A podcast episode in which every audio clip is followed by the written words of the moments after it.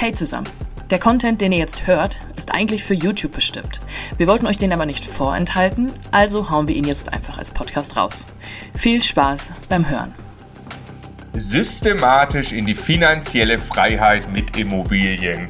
Wie kann man das machen? Viele von euch wünschen sich das und wir würden so gerne mit euch darüber jetzt persönlich sprechen. Deswegen habe ich auch dieses schöne Mikrofon. Ihr alle wisst, musste unser Festival leider verschieben. Aber der Markus, Markus Befort, äh, der neben mir steht, wäre einer der Speaker dort gewesen und würde seinen Vortrag halten, eben mit dem Titel ähm, Systematisch in die finanzielle Freiheit mit Immobilien. Wer ist der Markus? Ihr kennt ihn vermutlich aus dem Immocation Coaching Team. Vor allem aber war er mal Berater und mittlerweile ist er wirklich wirklich ähm, ja, Multi-Immobilienunternehmer ähm, mit einer ganz tollen Geschichte, die es auch bei uns auf YouTube schon gibt. Also wer die sehen will, verlinken wir noch einmal hier oben, wer das jetzt auf YouTube anschaut. Und ähm, ja, er hat mittlerweile sechsstellige Mieteinnahmen im Monat und wird jetzt seine größten Learnings mit euch teilen in seinem Vortrag, ähm, was er denn alles gelernt hat auf dem Weg in die finanzielle Freiheit mit Immobilien. Und außerdem, er ist ein wahres Mindset-Monster. Äh, so würde ich es mal, so würd mal beschreiben. Und äh, ich glaube, das ist dann auch der Schluss deines Vortrags. Da bin ich sehr gespannt. Ich weiß noch nicht, was da kommt, ähm, was sehr Persönliches von Markus. Freue mich sehr drauf. Viel Spaß mit Markus BV. Der Immokation Podcast. Lerne Immobilien. Vielen lieben Dank. Ich freue mich ganz außerordentlich, dass ich zumindest in diesem Rahmen meinen Vortrag halten darf. Viel lieber hätte ich das natürlich mit Riesenpublikum dahinter, aber ich gehe mal davon aus, auch hier über diese Medien wird es ein entsprechendes Publikum geben.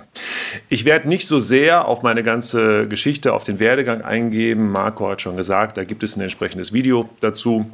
Könnt ihr euch sehr, sehr gerne anschauen. Aber heute möchte ich euch gerne die Essenz aus diesem Werdegang darstellen. Ich möchte euch meine Top 4 Learnings verbunden gleichzeitig auch mit den Top Strategien dazu äh, mitteilen. Das bedeutet, ja, wir gehen jetzt so ein bisschen dadurch, in welchem Stand war ich, was habe ich entschieden, was hatte ich für eine Strategie und vor allem, was würde ich heute analog zu dieser Strategie machen.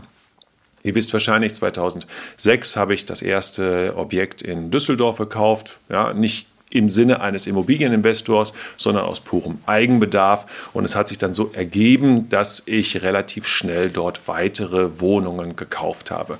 Konnte das ganz gut skalieren. Warum habe ich das gemacht? Das erste Objekt war Eigenbedarf. Ne? Das könnt ihr in einem anderen YouTube-Video sehen. Aber ich habe sehr, sehr schnell in meinem Excel gemerkt, das rechnet sich in der Vermietung sehr, sehr gut. Also, was kann man jetzt damit tun? Hm, ein regelmäßiges kleines zusätzliches Einkommen generieren. Dann habe ich mir gedacht, gut, irgendwann werde ich auch noch mal in Rente gehen und ein zusätzliches kleines Einkommen, das wäre eigentlich genau das, was ich mir wünschen würde. Ich wusste nicht genau, wie groß meine Rentenlücke ist. Ich wusste noch nicht genau, wohin mich das führt. Ich hatte nicht eine super Strategie und einen super Plan. Ich hatte leider kein Immocation, keine sonstigen YouTube-Videos. Ich hatte noch nicht einmal Leute, mit denen ich darüber sprechen konnte. Ich kannte keine anderen Personen, die strukturell in Immobilien investieren. Der Gedanke, eine zweite Wohnung zu kaufen, die man ja gar nicht selber braucht, der war für die meisten aus meinem Umfeld total abwegig. Ich habe mir dann eben überlegt, Altersvorsorge. Was brauche ich dafür? Ich brauche einige wenige Wohnungen, die ich kaufe, habe das mal hochgerechnet, wie viel Cashflow habe ich aus jeder Wohnung, wie viele Wohnungen brauche ich also dafür. Ich wusste wirklich nicht genau, wie groß meine Rentenlücke ist. Ich glaube, das wüsste auch heute keiner, auch wenn es die Bescheide jedes Jahr gibt. Man weiß nie genau, was kommt am Ende raus und was braucht man, was braucht man auch inflationsbereinigt. Aber das war so grundsätzlich meine Strategie. Und Jetzt kommen wir zu dem, was würde ich heute tun. Jemand, der diese Strategie hat, ich nenne das jetzt mal einfach Altersvorsorger, ja, der sagt, ich möchte jetzt gar nicht aktuell eine große Liquidität mit Immobilien aufbauen. Ich möchte einfach irgendwann dort etwas Zusätzliches daraus haben. Da präsentiere ich jetzt die kleinstmögliche Strategie, genau das zu tun und mit Immobilien in die finanzielle Freiheit zu kommen. Das wird auch gleichzeitig eine Basisstrategie für alle anderen Punkte sein. Die verändern wir aber dann ein bisschen. Grundsätzlich braucht jeder Investor, ob er jetzt Altersvorsorger ist oder eben andere Bereiche, braucht gewisse Grundannahmen. Und davon muss er auch überzeugt sein. Ja, es gibt natürlich so Grundannahmen, davon sind wir wahrscheinlich alle überzeugt, dass Geld irgendwie immer funktionieren wird, dass Immobilien grundsätzlich eine gute Idee sind. Es bedarf aber noch einiger Grundannahmen. Es bedarf der Grundannahme, ich kann Immobilien finanzieren und wenn man das nicht weiß, dann muss man das eben möglichst mit einem entsprechenden Objekt bei der Bank üben und prüfen. Aber es bedarf auch einer gewissen äh, Annahme, wie entwickelt sich der Wert dieser Wohnung, wie entwickelt sich mein Standort. Es bedarf ein bisschen Wissen, wie entwickeln sich Zinsen und Tilgungen und was passiert mit der Inflation. Und ich treffe mal jetzt eine Grundannahme und es kommt nicht darauf an, dass ihr alle der zustimmt und sagt, jawohl, genau so ist es. Auch ich habe keine Glaskugel. Ich habe für mich gewisse Grundannahmen. Und das ist jetzt einfach ein Szenario, in das ihr hinterher ganz gezielt eure Werte einsetzen könnt. Wir sind in Jahr 1, ihr entschließt euch, ich kaufe eine Immobilie. Und das macht ihr schlicht und ergreifend, wenn ihr möchtet, jedes Jahr. Ihr kauft zehn Jahre lang jedes Jahr eine Immobilie. Was ist das für eine Immobilie? Das kann eine Wohnung sein. Ich komme nachher auch noch ganz explizit darauf, wo findet man so eine Wohnung. Ja? Das kann eine Wohnung sein und die finanziert ihr. Ihr finanziert die in meiner Annahme zu 100 Prozent. Es gibt welche, die sagen, nein, höchstens 80. Es gibt welche, die sagen, hm, die muss aber 110. Es gibt da kein falsch und kein richtig. Es gibt natürlich mehr Risiko und weniger Risiko. Es hängt primär an eurer Bonität, an eurer Einschätzung, an eurem Plan und auch an dem Objekt. In unserem Beispiel 100 Prozent Finanzierung, 10 Prozent plus, minus, ob da jetzt Makler mit dabei ist oder nicht oder welcher oder in welchem äh, Land es stattfindet, in wie hoch die Grunderwerbsteuer ist. 10% Nebenkosten zahlen wir aus Eigenkapital. Wir kaufen jetzt jedes Jahr diese Wohnung und haben einen Zinssatz. Ihr könnt euch das selber überlegen. Ich behaupte jetzt einfach mal 1,5, 2 Prozent und 2 Prozent Tilgung. Das ist die Standardtilgung. So, das war jetzt viel Theorie. Ich fasse das jetzt einfach mal zusammen. Diese Wohnung in Jahr 1 hat 100.000 Euro gekostet, 10.000 Euro Eigenkapital investiert. Zehn Jahre lang funktioniert diese Wohnung. Ich komme auch gleich noch auf Cashflow zu sprechen, zehn Jahre lang funktioniert diese Wohnung dahingehend, dass der Mieter es abzahlt oder wir kommen da gleich noch drauf, dass ich zusätzlich dort etwas mit einschießen muss oder vielleicht auch schon kleine Überschüsse habe, spielt jetzt erstmal für das Basismodell keine Rolle. Zehn Jahre lang zahle ich, beziehungsweise mein Mieter, 2% Tilgung pro Jahr ab. Das sind in zehn Jahren 20 Prozent, eigentlich sind es ein bisschen mehr, zuzüglich ersparter Zinsen. Wir bleiben bei geraden Zahlen 20% Tilgung. Was passiert jetzt mit diesem Standort, mit dieser Wohnung, die ich gekauft habe? Wir gehen in meinem Beispiel, in meinem Szenario davon aus, dass wir Wertstabilität haben. Was heißt Wertstabilität? Wir nehmen uns da einfach mal die Europäische Zentralbank. Was ist Wertstabilität? Wertstabilität bedeutet ungefähr 2 bis 3 Prozent Inflation. In meinem Szenario sage ich mal, wir haben 3% im Schnitt Inflation. Im Moment sieht es nach deutlich mehr aus. Das wird ja sicherlich auch mal wieder ein bisschen weniger. Ich sage jetzt einfach 3%. Ihr könnt diese Zahlen immer beliebig ändern. Zehn Jahre weiter, 100.000 Euro Wohnung. Wir haben 20% getilgt, das sind 20.000 Euro, das heißt, wir haben 80.000 Euro Restverbindlichkeit. 100.000 Euro wert war die Wohnung, Jetzt haben wir zehn Jahre lang drei Prozent Inflation. Und auch die rechnen wir nur linear und nicht mit Zinseszinseffekten. Das heißt, wir haben 30 Prozent Inflation. Das heißt, wir haben jetzt einen Wert der Wohnung von 130.000 Euro zu 80.000 Euro Restverbindlichkeit. Wir verkaufen diese Wohnung in Jahr 11.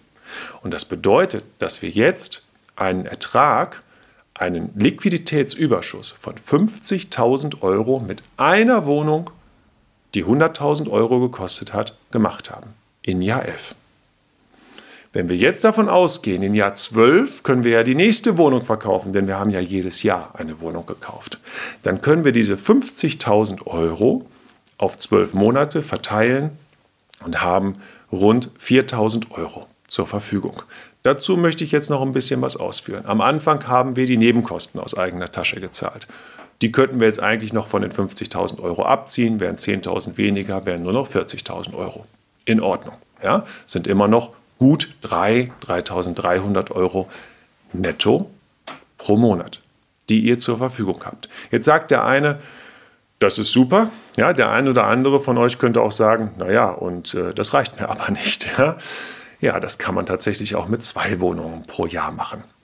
Es gibt aber noch ein paar Faktoren, die ihr in eurem Szenario einfach mal annehmen und dann auch berücksichtigen müsst. Das könnte zum Beispiel sein, kann ich denn in zehn Jahren überhaupt noch steuerfrei verkaufen? Ich weiß es nicht. Vielleicht erfahren wir es in Kürze, vielleicht erfahren wir es in fünf Jahren, vielleicht ist es in zehn Jahren immer noch so, wie es heute ist, dass ich steuerfrei verkaufen kann. Vielleicht kann ich auch eine gewisse Anzahl von Immobilien steuerfrei verkaufen. Wir wissen es zum heutigen Zeitpunkt nicht. Wir unterstellen aber jetzt einfach mal, ich muss den kompletten Ertrag mit meiner Einkommensteuer versteuern, also eigentlich das Maximum, was passieren kann. Dann habe ich nicht 50.000 minus 10.000 Euro Nebenkosten, 40.000 Euro zur Verfügung, sondern dann muss ich noch Steuern davon bezahlen. Dann habe ich 25.000 Euro, was auch immer, wie euer persönlicher Steuersatz dann ist, zur Verfügung, was immer noch 2.000 Euro und dann wirklich netto zur Verfügung jeden Monat bedeutet. 2.000 Euro Zusatzeinkommen. Wir sind in der Variante, ich sorge für mein Alter vor. Wir sind nicht in der Variante, ich werde komplett finanziell frei und das schon zu einem bestimmten Zeitpunkt mit Immobilien. Wir haben ein Zusatzeinkommen von 2000 Euro dadurch, dass wir eine Wohnung pro Jahr gekauft, finanziert und vermietet haben. Ich habe gerade gesagt, dieses Modell könnt ihr beliebig auf euch anpassen. Einige von euch werden sagen, warum nur eine Wohnung pro Jahr? Andere werden eben andere Faktoren ändern. Das kann aber euer Basisberechnungsmodell sein. Und das war auch das Basisberechnungsmodell, was ich für mich hatte. Ich habe das pro Wohnung hochskaliert und habe dann festgestellt, da kommt schon einiges bei rum. Jetzt werden die einen oder anderen sagen, naja, das war damals auch alles viel einfacher. Ja, gefühlt kaufe ich seit 15 Jahren sehr, sehr, sehr teuer Immobilien. Hinzu kommt, ich durfte meine Coachinggebühren allesamt ans Finanzamt entrichten. Das waren immer auch nochmal kleine Downlights diesbezüglich. Das habt ihr heute etwas besser, nicht nur durch diesen Vortrag, sondern durch den ganzen Content, der euch überhaupt im Internet zur Verfügung steht. Aber was würde ich heute machen? Ich starte heute bei Objekt 0. Wie finde ich dieses Objekt 1, wonach ihr jetzt alle sucht? Ich nehme einen Standort, den ich sehr gut kenne und der, glaube ich, jetzt äh, von vielen als A-Standort unterstrichen werden dürfte, Düsseldorf. Ja, ich gehe nicht irgendwo hin, sondern ich nehme einen Standort Düsseldorf, wo ich auch meine allererste Wohnung gekauft habe, wo ich heute noch sehr gute Immobilieninvestments mache und schaue mir ImmoScout Seite 1 an. Seite 2 und 3 allerdings auch noch. Ich kaufe nicht am ersten Tag etwas. Ich arbeite mich in den Markt rein. Ich stelle fest, es gibt unterschiedliche Stadtteile. Ich stelle fest, es gibt unterschiedliche Preise in unterschiedlichen Stadtteilen und sogar Straßen unterscheiden sich voneinander. Irgendwann komme ich dazu, dass ich den 3 bis 3,5 Prozenter finde, mit dem ich sehr zufrieden und glücklich bin. Ich glaube, darauf können wir uns alle einigen, dass wir den auf jeden Fall finden. Was passiert, wenn ich diesen finanziere? Ich bin wahrscheinlich Cashflow negativ. Vielleicht finde ich auch etwas, wo ich Cashflow neutral bin, aber ich will wirklich vom Worst Case ist ausgehen, ich bin Cashflow negativ. Und das ist für mich aus heutiger Sicht total in Ordnung, weil ich nicht für immer Cashflow negativ sein werde. Ich kaufe nicht irgendeine Immobilie, wo ich jetzt schon weiß, ich muss die nächsten 10, 20 Jahre 100 Euro im Monat investieren, sondern ich kaufe ja, weil ich gut ausgebildet bin, weil ich mich schlau gemacht habe, eine Immobilie, die ich entwickeln kann. Kleinstmögliche Entwicklung, ich kann im gesetzlichen Rahmen zwei Mieterhöhungen machen. Das bedeutet für mich, ich kann direkt nach dem Kauf eine Mieterhöhung machen und ich kann nach drei Jahren eine weitere Mieterhöhung machen. Das bedeutet, nach dreieinhalb Jahren bin ich Cashflow neutral. Das ist mein Szenario, das ist nicht das Ultimative, was jetzt für jeden gilt, aber das ist mein Szenario und unter dieser Prämisse kaufe ich Objekte in Düsseldorf. Nach dreieinhalb Jahren sind wir Cashflow-neutral und wenig überraschend, entlang der Inflation, entlang der Entwicklung, die wir damit machen können, laufen wir sogar noch ins Cashflow-Positive bis Jahr 10. Und für eure Berechnung, die machen wir jetzt nicht alle im Kopf mit, ihr dürft aber zu Hause das auf dem Zettel machen, dann rechnet doch mal aus, wie viel ihr in diesen dreieinhalb Jahren an Liquidität zusätzlich einschießen müsst. Wir sind immer noch beim Altersvorsorger, bei der Altersvorsorge. Derjenige hat einen normalen Job oder ist Unternehmer oder was auch immer, aber er hat eine gewisse Liquidität pro Monat verfügbar. Und wenn ich jetzt dreieinhalb Jahre pro Wohnung, die ich kaufe, 20 Euro, 50 Euro, 80 Euro, was auch immer pro Monat dort investieren muss, kann ich das A planen, ja, und wenn ich mir das leisten kann, kann ich das B tun. Aber es ist ja alles begrenzt. So, das sind die Faktoren, um die es geht. Und genauso würde ich es heute machen, wenn ich sagen würde, das ist mein Zusatzeinkommen, was ich im Alter brauche. Damit war ich nicht zufrieden. Wir unterbrechen für ein extrem wichtiges Datum dieses Gespräch und das extrem wichtige Datum ist der 4.12.2021. Nikolaus. Dezember. Nee, mhm. Nikolaus ist 6.12. Mhm. Ja. Aber kurz vor Nikolaus. Also erst Kinder. auf die Masterclass bewerben, weil das kann man ab 4.12. und dann einen Tag später den Stiefel rausstellen. In der Reihenfolge.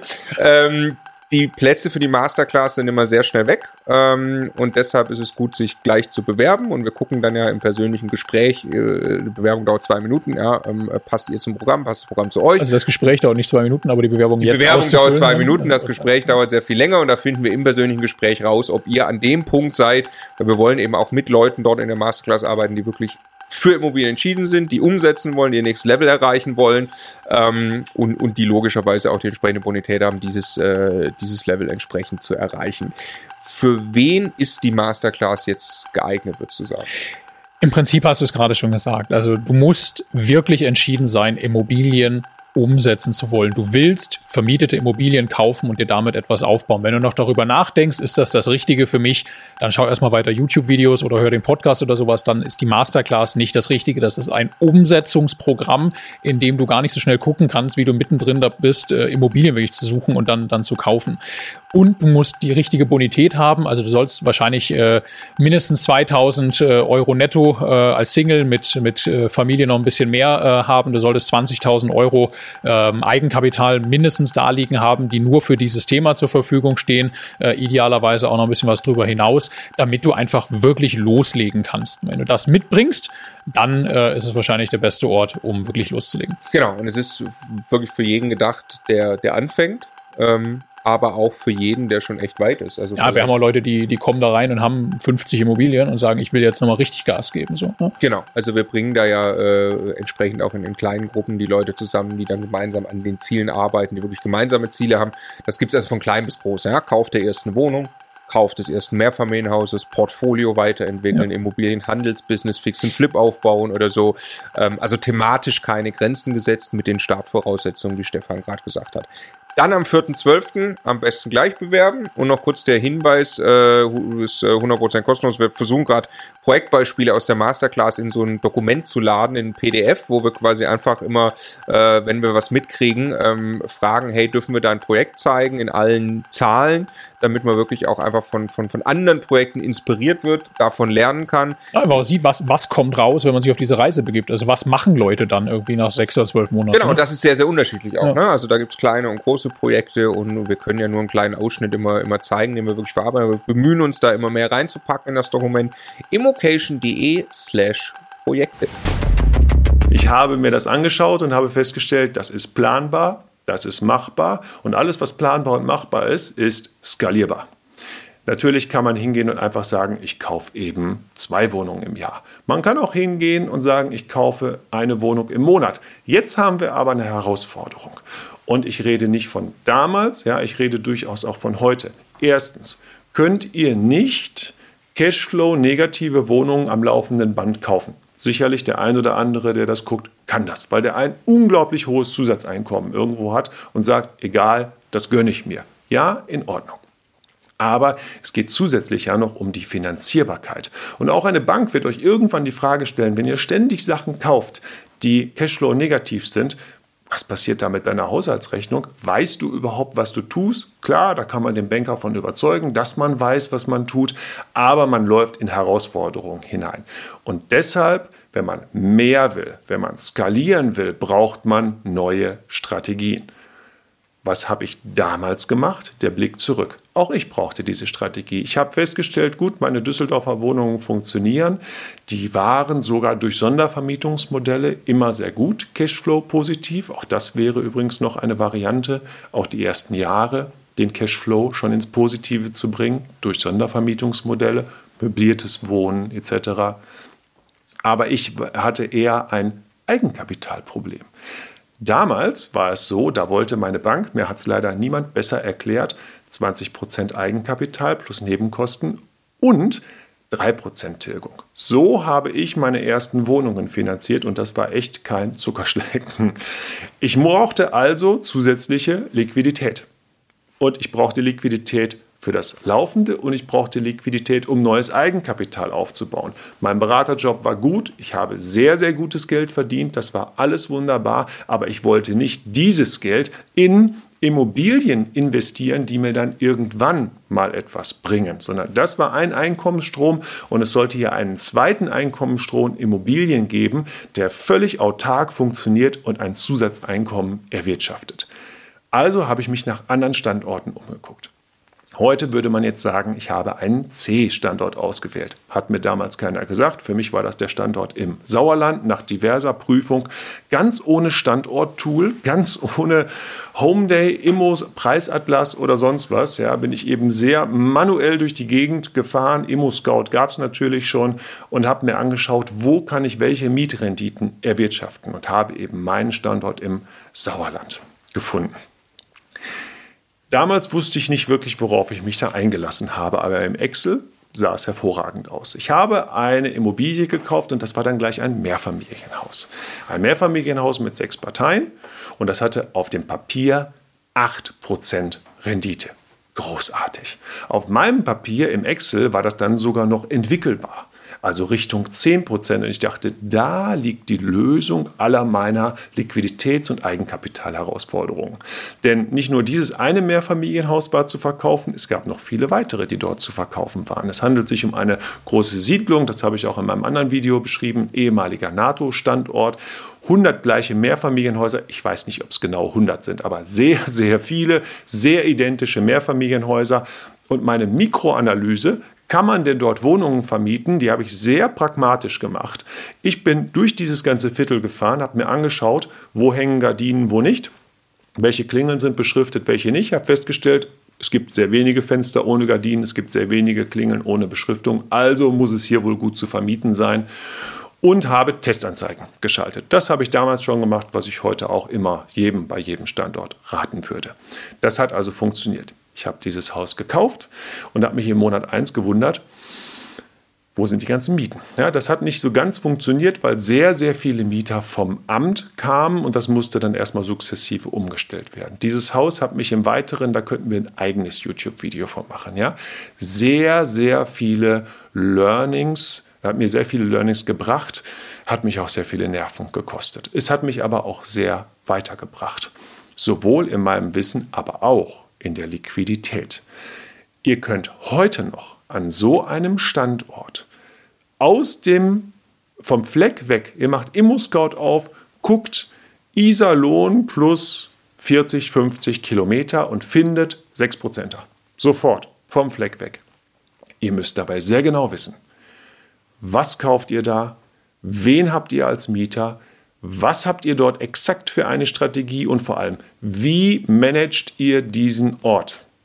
Irgendwo auf der Welt oder in Deutschland zu sitzen, in sein Excel zu gucken und zu sagen, das sieht alles super aus, das Standort-Tool hat es auch super bewertet, alles wunderbar, das mache ich jetzt, ist keine Lösung für so einen Standort. Ihr werdet euch die Haare raufen.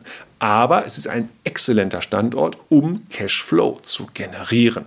Ich habe jetzt auch bewusst weil ich es auch damals so gemacht habe, zwei extreme Pole genommen, ja, Düsseldorf und Sauerland. Es gibt dazwischen auch noch einiges und da komme ich auch gleich drauf. Dieser Standort kann Liquidität generieren. Und jetzt wäre es zum Beispiel eine Option, wenn ihr sagt, eigentlich möchte ich in Düsseldorf oder eurem schönen Standort weiter wachsen, aber ich kann nicht ständig Wohnungen kaufen, die die ersten Jahre Cashflow negativ sind. Dann habt ihr jetzt einen zweiten Standort, der Liquidität und Cashflow generiert und schafft.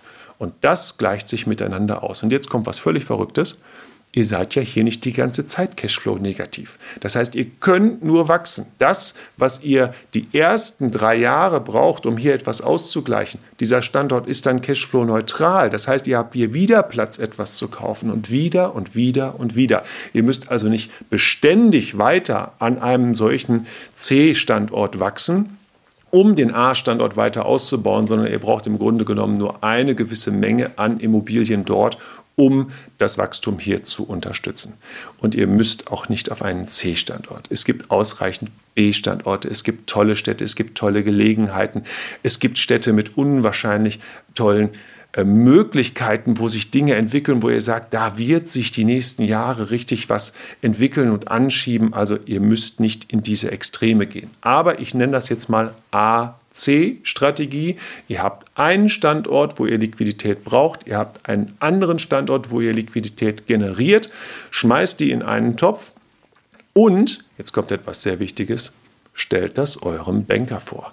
Dass das eine Strategie ist, dass der Banker versteht, warum investiert ihr an einem so vermeintlich schönen Standort und warum investiert ihr parallel an so einem vermeintlich weniger schönen Standort. Wenn das eine Strategie ist, wenn der Banker das versteht, dann seid ihr da voll an der grünen Seite. Und jetzt kommt ein weiteres Learning für diesen Bereich. Ja, zwei, wir hatten ja erst den Altersvorsorger und ich nenne das jetzt mal zwei, die Eskalationsebene, weil so habe ich es gefühlt in Düsseldorf. Ja, es ist dann eskaliert. Ich habe entschieden, ich kaufe hier Wohnung nach Wohnung nach Wohnung nach Wohnung. Ich brauche einfach nur eine Lösung dafür. Die Eskalationsebene. Ihr müsst das eurem Bank, ihr müsst euren Banker als Partner mitnehmen. Beim Altersvorsorger spielt es eine geringe Rolle. Ob ihr wirklich einen Banker habt, der euch super gut versteht, ja, das ist nicht von Nachteil. Und bitte macht das, wenn es eben geht. Wenn ihr aber sagt, so, ah, das funktioniert schon irgendwie, ich bekomme eine Wohnung pro Jahr finanziert.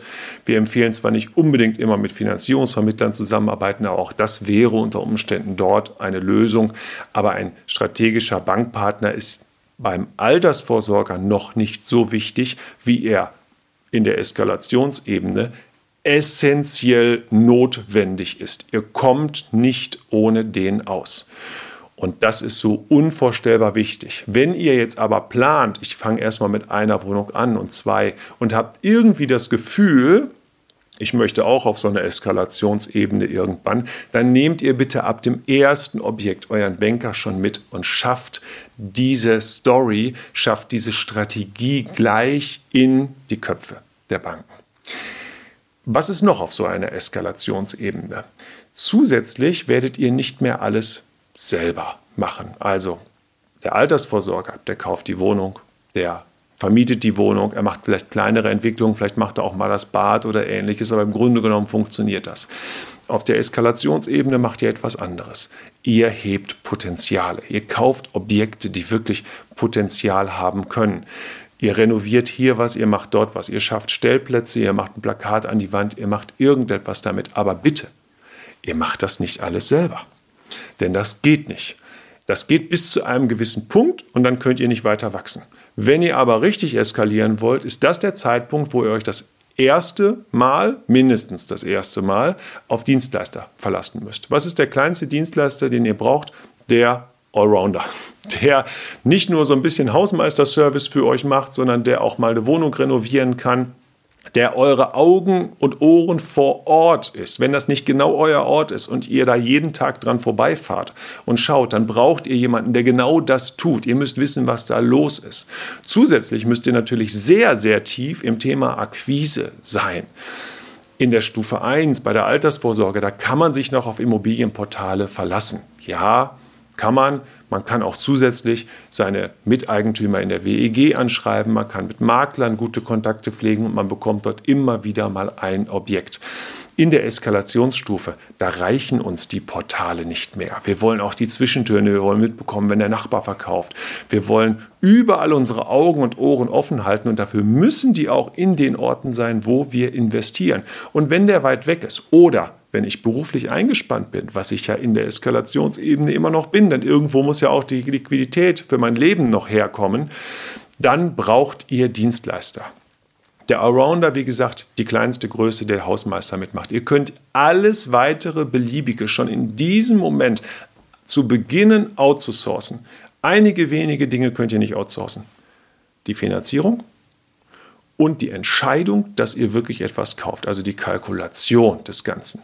Ihr könnt möglicherweise sogar schon darüber nachdenken, Gleichgesinnte, Co-Investoren, Projektmanager, einzustellen, zusammen, mit zusammenarbeiten, was auch immer, irgendwie den Kreis derjenigen, der an den Immobilien arbeitet, erweitern. Aber ihr werdet definitiv nicht mehr alles selber machen.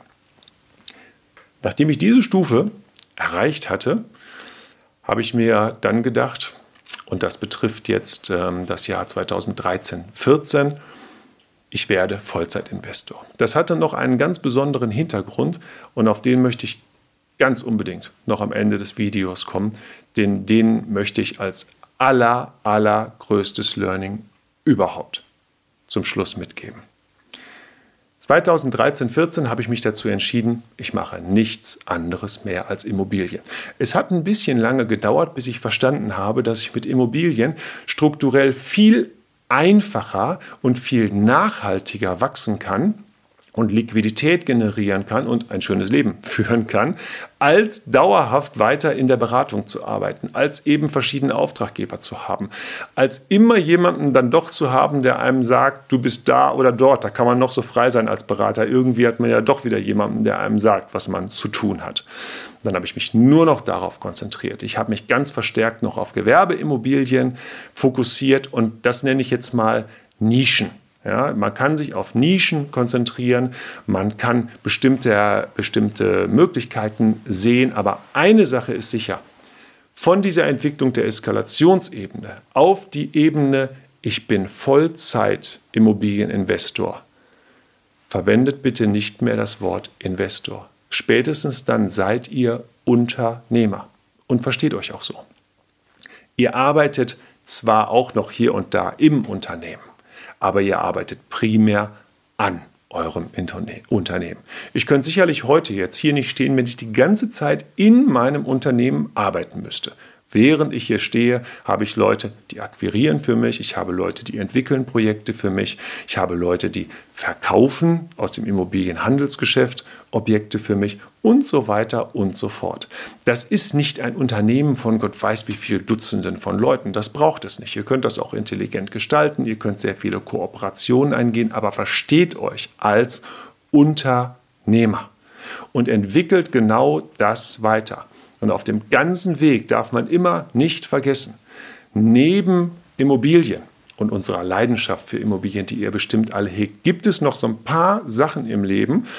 Manche haben Familie, manche haben Freunde, manche haben sogar Hobbys. Ja? Manche übertreiben es ja total. Nein, behaltet das bei, schafft dem immer einen gewissen Platz im Leben und setzt nicht immer alles dann nur auf die Karte des Wachstums. Deshalb schafft euch diese Freiräume durch Kooperation, durch Dienstleister und durch Mitarbeiter, die ihr dann letztendlich anstellt.